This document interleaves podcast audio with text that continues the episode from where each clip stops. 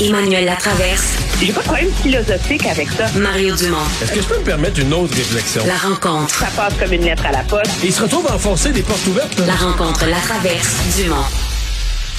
Bonjour Emmanuel. Bonjour. Alors, euh, le débat est lancé donc sur euh, la, la taxe pour les antivax. Euh, Qu'est-ce que tu as pensé de la réaction de M. Trudeau? Euh, certains ont dit qu'il s'est pas prononcé, d'autres disent qu'il a été prudent. Moi, j'ai quand même trouvé qu'il était qu'il a montré un penchant favorable dans l'ensemble. Ben, Monsieur Trudeau, je veux dire, c'est c'est un aparté, je vais répondre à la question. C'est quand même adorable. hein. C'est un gouvernement central, fédéral, qui adore aller se mêler des champs de compétences des provinces. Et depuis qu'on est rendu dans les débats sur la vaccination et la mise en œuvre, tout d'un coup, le respect des compétences, là, c'est beautiful. Ah Hein? oui, c'est très important. Mêle pas. Alors, M. Trudeau, il dit, écoutez, chacun fait ce que vous voulez. Moi, ma responsabilité là-dedans, c'est la loi canadienne sur la santé. La loi canadienne sur la santé, c'est de maintenir l'universalité. Donc, il y a un message important là, de lancer au Québec, de dire, vous pouvez pas utiliser ce vaccin pro, on l'appellerait comme on veut, pour facturer des patients quand ils demandent des soins. Mais c'est pas l'intention de François. Legault. La question a été posée hier à la conférence de presse, puis il a dit non Oui, à ça. là. Il a dit non à ça, c'est. Ça, c'est la ligne dans le sable. Pour le reste, euh, M. Trudeau est très habile. Il dit on verra ce que comment le gouvernement va le mettre en œuvre, parce que c'est assez flou en ce moment. Puis je pense que la crédibilité de la mesure de M. Legault va venir des détails. Il dit pour le reste, je veux juste vous rappeler tout le monde que la seule juridiction au Canada qui a été efficace sur le front de la vaccination obligatoire, c'est nous, le fédéral. 99% de nos fonctionnaires sont vaccinés, puis on est les seuls à avoir eu le courage de changer notre code du travail pour permettre aux entreprises d'imposer la vaccination obligatoire.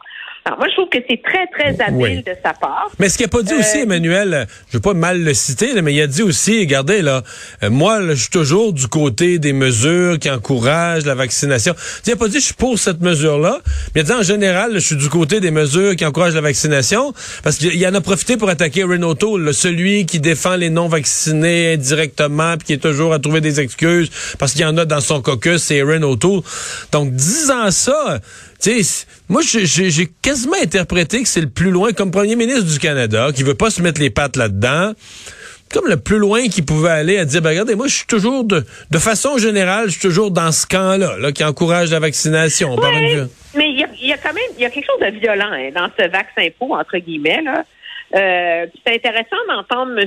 Duclos parler du fait que c'est important d'avoir une approche bienveillante face aux non-vaccinés. Et c'est pas trop bienveillant. Mais non, puis il était pour le vaccin obligatoire la semaine passée, là. Oui, mais je veux bien, mais et c'est ce côté très euh, on va on va vous pénaliser, c'est ce côté punitif qui sème un doute dans l'esprit de plusieurs. Euh, le premier ministre Scott Moe en Saskatchewan a dit qu'il n'était pas con- pas question d'emprunter cette voie-là euh, du côté euh, de la Saskatchewan. Même chose au Nouveau-Brunswick. Le directeur de la santé publique en Ontario aujourd'hui a indiqué que lui, en tout cas, il voyait pas comment, il voyait pas l'utilité de ça. Mais leur population que- en veut, par exemple. Il y a un sondage Ben qui dit que la ben- population dans le Canada voudrait la même chose. Non, mais c'est la raison pour laquelle M. Legault, il est mort de rire. Là. Il voit tout le monde s'exciter. Il y a un débat constitutionnel, pas constitutionnel, etc., etc. Lui, en attendant, là, c'est, c'est récolter de Passego et récolter 200 dollars. Lui, il a marqué des points hier à deux chapitres. De un, il a, envoyé le signal aux non-vaccinés, aux vaccinés ulcérés du Québec. J'ai entendu votre colère et j'agis. Ça, c'est bon. Deuxièmement, c'est comme si une opération. Moi, je vois ça comme une opération en deux temps, cette histoire de vaccin. Il y a la menace. C'est ce qu'on a eu hier. Alors là, c'est d'envoyer le signal aux non, gens non vaccinés. Là, là, déniaisez-vous parce que ça va faire mal. Et là, c'est la suite du débat, moi, je pense, qui va être intéressant. Est-ce que le gouvernement va passer par, un, par l'impôt? Euh, est-ce qu'il va passer par une genre d'amende? Tu genre, si, euh, si t'es pas vacciné à telle date, c'est comme si tu avais brûlé un stop, tu reçois une contravention par la poste, puis là, on te donne 30 jours pour aller chercher ta première dose, tu sais? Euh, alors, il y a, plein de, façons de procéder sur ce front-là. Et une fois, tu peux pas avoir cette mesure-là seulement pour par vengeance, et par défoulement. Là. À un moment donné, pour que ce soit crédible, je pense qu'il faut que ça ait un facteur d'incitation à la vaccination. Et c'est là, je pense que le, le côté le plus, intérêt, le plus intéressant de ce débat-là va se, va, se, va se décliner au Québec dans les prochaines semaines. Ouais. Les, euh, les partis d'opposition insistent pour dire qu'il faut que ce soit, tu sais, ça n'a pas de bon sens, décider ça tout seul. Mais j'ai deux choses là-dessus, moi.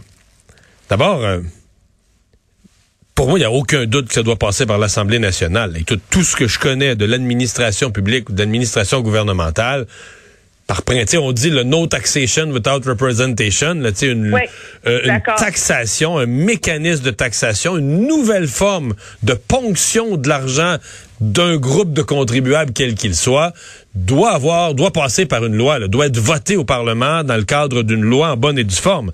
Euh, le premier ministre peut, le premier ministre peut exprimer son intention là, six mois avant, deux mois avant, deux semaines avant. Il peut dire, moi j'ai l'intention de, voici ce que je veux faire.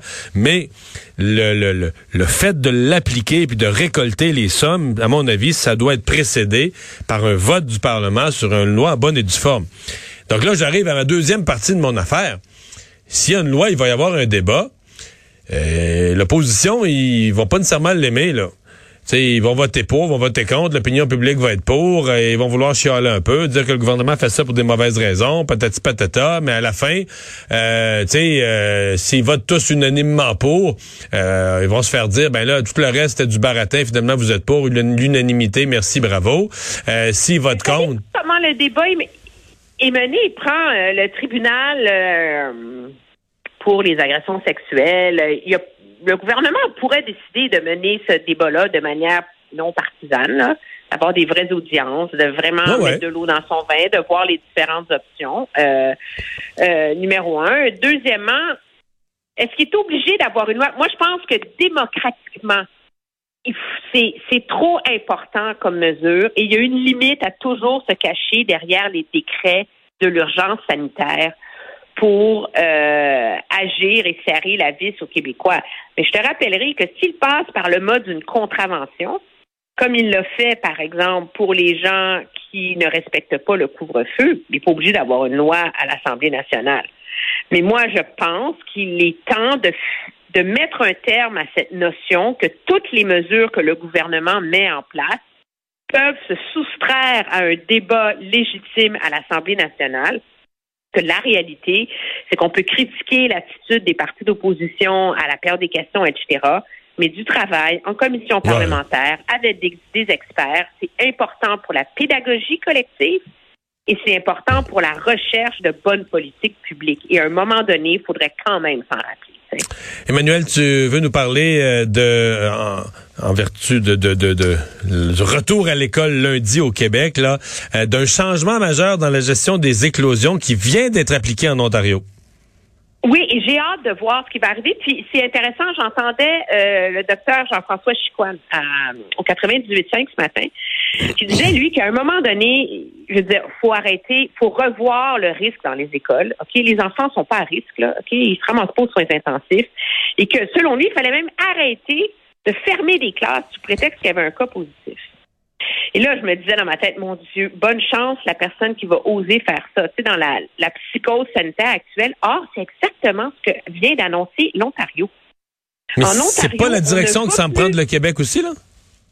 Hein? Ben, c'est ce, qui, ce que laisse présager les nouvelles règles annoncées aujourd'hui. Mais en Ontario, on ne va plus informer les parents dès qu'il y a un cas positif dans une classe. Pourquoi? Parce que de toute façon, on s'en remet à des tests rapides. Hein? Et on dit on va on va surveiller l'absentéisme dans les classes. Et quand le taux d'absentéisme va être trop élevé, genre 30% ben là, on va fermer une classe. Mais sinon, ben les enfants vont aller, venir, être positifs, être négatifs, puis la vie va continuer. On a mis tout en place qu'il faut pour protéger les professeurs. Et, et moi, j'écoutais ça, puis je me faisais la réflexion, je me disais, si je n'étais qu'un parent normal, je serais collé au plafond en entendant ça. Puis là, je me disais, oh, mais mon Dieu, c'est exactement ce que disait le docteur Chicoine ce matin. Peut-être qu'ils ont raison. Ouais, mais c'est la direction, euh, c'est la direction. c'est la direction que va prendre le Québec là. aussi, je pense. Moi, je te dis, là, euh, j'ai eu des informations ces derniers jours. Le gouvernement est vraiment déterminé à ce que l'école euh, reprenne lundi matin. Euh, c'est ce qui a été annoncé en décembre. C'est ce qu'ils vont faire. C'est ce qu'ils veulent faire. Et ils sont prêts à accroître la tolérance à une certaine présence de la COVID. Ben, on laissera pas les cas positifs dans le milieu de la classe infecter tout le monde, là. Mais on est prêt. Puis même s'il y a des absents, on se dit, faut que la règle générale, c'est que les enfants soient à l'école, même s'il y a beaucoup d'éclosions, même s'il y a beaucoup de problèmes, même s'il y a des classes fermées. On veut que les enfants soient à l'école euh, coûte que coûte. Oui, puis un petit dernier mot pour tout le débat là, sur la ventilation, les masques, etc. Là, c'est quand même la façon la plus simple de protéger les enseignants, c'est qu'ils aient leur troisième dose à laquelle ils sont éligibles depuis la fin du mois de décembre. Faudrait juste pas Je l'oublier. pense qu'il y en a un bon nombre qui seront allés la chercher. Hey, merci Emmanuel. bye bye. Il analyse la politique.